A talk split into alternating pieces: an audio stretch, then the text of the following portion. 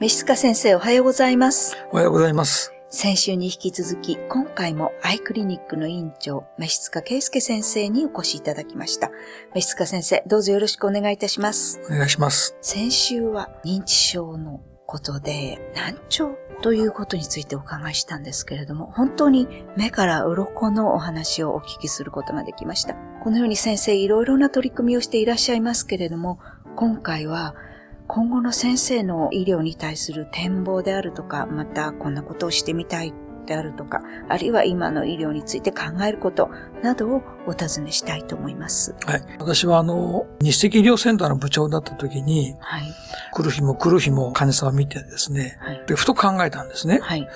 こうやって来る患者さんを待っていて、医療したんでは、いつまで経ってもこれなんか拉致が開かないな。どっかなんか違う視点が必要なんじゃないかなというふうに感じたんですね。はい。その時に病院は赤字赤字。はい患者さんもっと医療費上げなさい。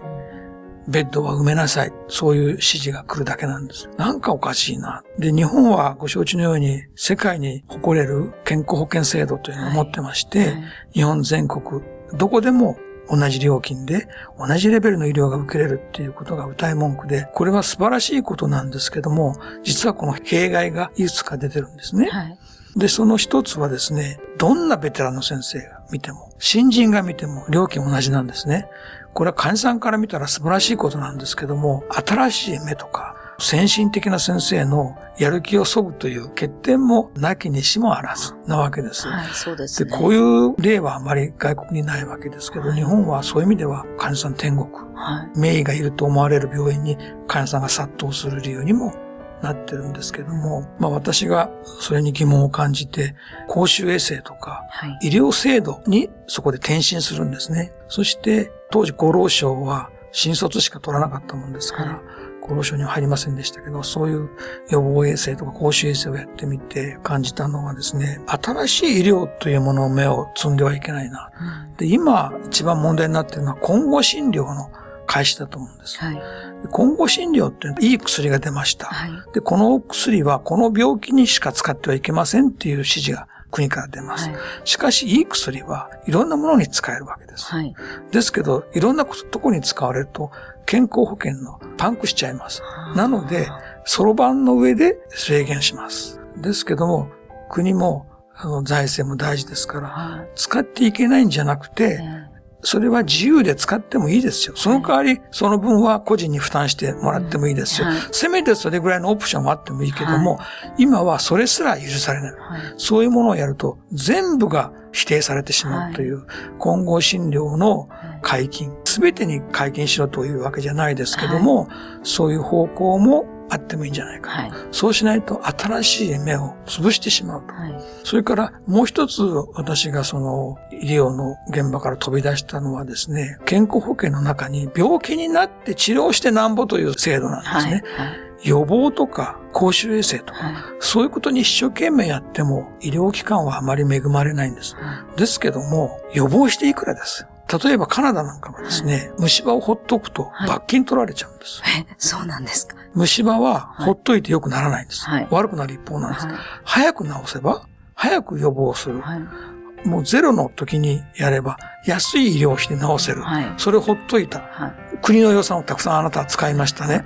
ですからペナルティですよ。この発想は、素晴らしい素晴らしいと思いますねね。はい。だから、日本もですね、病気になって病院に来て、そして保険をいくら取りますよじゃなくて、お金ある程度かかるかもしれないけども、予防にもっと力を入れていくと。そうですね。それはもう患者さんにとっても福音ですし、はい。国家予算も少なく済むわけなんです。最終的には縮んでいくわけですよね、予算はね。そうなんですね。でもまだなんだかあまり進んでない気がするんですけど。それはですね、はい。本質的に人間の弱さがあって、今痛くなければ、はい。こうなると痛いですよっていくら言ってもなかなか聞く耳も持たないんですね。はい。ですけども、それに懲りずにね、はい。一生懸命伝道する人は必要だと思います。はい。それに対して、予防医学を一生懸命やった人に対して、報いるようなはい。保険制度もあってもいいんじゃないかな。そうですね。で、そのために遺伝子検査というのがあって、あはいどれぐらいこういう病気になりやすいかっていうことがどんどん分かってきましたので、はいはいそういうものを活用して、はい予防医学をはいもっともっと進めていきたいなと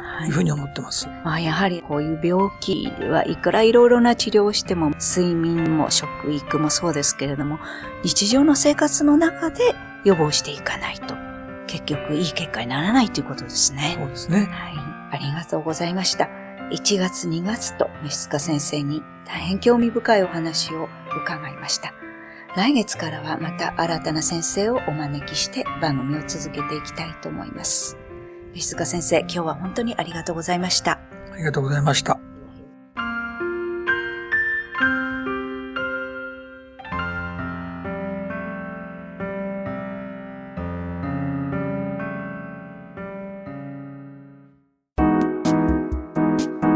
ここでパシーマファンクラブのコーナーです。このコーナーでは、キルトケットのパシーマをご愛用の方からのお便りをご紹介します。シーツに始まり、キルトケット、バスタオルと買い揃えております。本当にパシーマのファンです。喘息も出なくなったし、よく眠れるようになり、家族の分も揃えていっています。末永くお付き合いさせていただこうと思っております。お便りありがとうございます。パシーマの社長、架橋さんからは、喘息は大変です。命に関わりますね。しかも夜に出やすい。人知れず苦しんでいる方も多いと思います。一度パシーマを試していただきたいと思っています。ダメ元でもというメッセージをいただきました。次のお便りをご紹介します。年齢とともに睡眠障害で夜間何度も目覚めていましたが、使い始めて2週間。一回トイレの目覚めに行く以外はぐっすり眠れてもっと早くパシーマを知ればよかったです。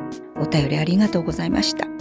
パシーマの社長、架橋さんからはもっと早くパシーマを知ればよかったですね。少しいいものを長く使うのがいいですね。夜間の目覚めが減ったり、トイレの回数が減ったり、よかった、よかった。というメッセージをいただきました。以上、パシーマファンクラブのコーナーでした。